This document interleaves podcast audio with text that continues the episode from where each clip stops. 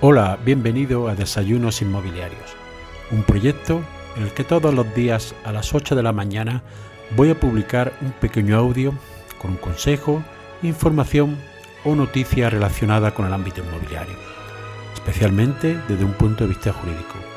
Mi nombre es José María Luque, soy abogado y me puedes seguir en mi página web abogadoinmobiliario.com. Para darte de alta las principales plataformas y seguir estos audios, lo puedes hacer en mi página web abogadoinmobiliario.com barra podcast. Reclamación de indemnización de daños y perjuicios por el copropietario de un bien inmueble por el uso exclusivo de otro copropietario. Hola, bienvenidos a un nuevo episodio del podcast de Abogado Desayunos Inmobiliarios en el que voy a tratar un caso que se da con más frecuencia de la que pensamos y es que un bien pertenezca pro indiviso a varias personas. Puede ser que sea debido a que lo hayan adquirido por diversos negocios jurídicos, como puede ser que lo hayan comprado, que hayan tenido una donación, y quizá el caso más habitual es cuando hay una herencia y reciben entre varios copropietarios un bien inmueble. Muchas de estas ocasiones, uno de estos copropietarios hace un uso exclusivo de ese bien e impide al resto de propietarios que puedan servirse del bien común. Es decir, solo una persona lo realiza y además impide a los demás que lo utilicen. En estos casos, el legítimo propietario o propietario, resto de, también que son titulares de ese bien, no pueden hacer uso del mismo o beneficiarse de la renta que podían obtener, es decir, están privados de toda utilización o beneficio sobre ese bien inmueble. Los casos más habituales son en casos de herencia, en que uno de los herederos se queda viviendo en ese inmueble, además impidiendo que los demás hagan uso del mismo o incluso impidiendo que se pueda vender para así repartir el beneficio de la venta entre todos los herederos. Pues bien, ¿qué dice la ley en estos casos?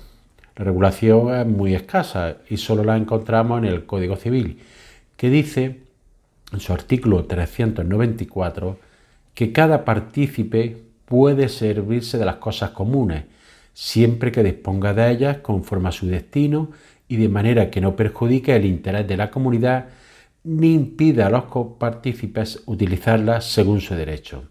Es decir, puede utilizarlas conforme a su uso o del beneficio que obtenga el mismo. además debe de haber un pedimento claro que por uno de los por la persona que estoy utilizando el bien hacia los demás. Ante esta situación, ¿qué hay que hacer? Pues en primer lugar hay que requerir a la persona para que permita, para que cese ese uso exclusivo y permita a los demás su utilización o permita, en caso de que no se desee esta utilización, al ser por ejemplo varios copropietarios, que el mismo se pueda proceder a su venta para repartir el beneficio entre todos. Habrá que estar al caso concreto de cada uno para ver qué es, cuál es la mejor de las medidas que se puede adoptar y cuál es la decisión del resto de los copropietarios.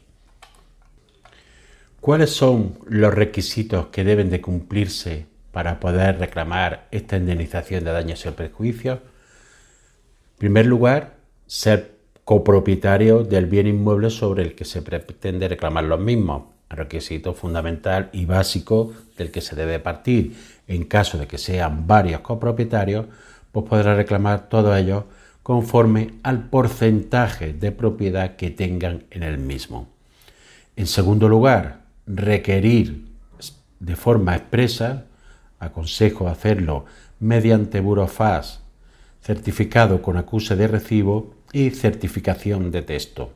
Requerir para que eh, cese en el uso exclusivo de ese bien e, y permita a los demás copropietarios poder usar el bien o beneficiarse del mismo o en su caso proceder a la venta siempre que todos los demás copropietarios estén conformes. En tercer lugar, valorar esos daños y perjuicios que se están ocasionando. ¿Cómo se valoraría? Lo normal es hacerlo a través de un informe pericial por un técnico, un arquitecto, un agente de la propiedad inmobiliaria, en el que se manifieste cuál sería el precio, el precio de arrendamiento de ese bien. Y a partir de ahí poder reclamar según una cantidad, según el porcentaje que tengamos en la copropiedad. Como conclusión, hay que recordar todos estos requisitos que se deben de cumplir y que se pueda hacer esta reclamación de daño y perjuicio por los copropietarios de bienes inmuebles que no tengan el uso del mismo. Pero fundamental realizar el requerimiento desde el primer momento porque será este como en el que va a tomar como punto de partida los juzgados para establecer la indemnización, ya que en caso de que no se hiciera este requerimiento, se podría entender que hay un consentimiento tácito por parte de los, demás propietarios para que este, eh, esta persona continúe con el uso exclusivo de ese bien. Los juzgados y tribunales, a través de distintas resoluciones, al principio había resoluciones contradictorias pero actualmente son muy claros y la jurisprudencia establece que da lugar a, esta indemnización de daños perjuicios siempre que se cumplan estos requisitos y que quede acreditado que el uso exclusivo por parte de los propietarios no ha sido consentido por los demás. Nos escuchamos en el siguiente episodio. Y así llegamos al final del episodio de hoy. Espero que te haya sido de utilidad para ampliar tu conocimiento en el ámbito inmobiliario. Si quieres que este podcast llegue a más personas, puedes compartir en tu red el enlace del episodio o darle una valoración positiva en la aplicación que utilizas para escucharlo. Recuerda que me puedes seguir en abogadoinmobiliario.com. Gracias por escuchar, nos vemos en el siguiente episodio y que tengas un excelente día.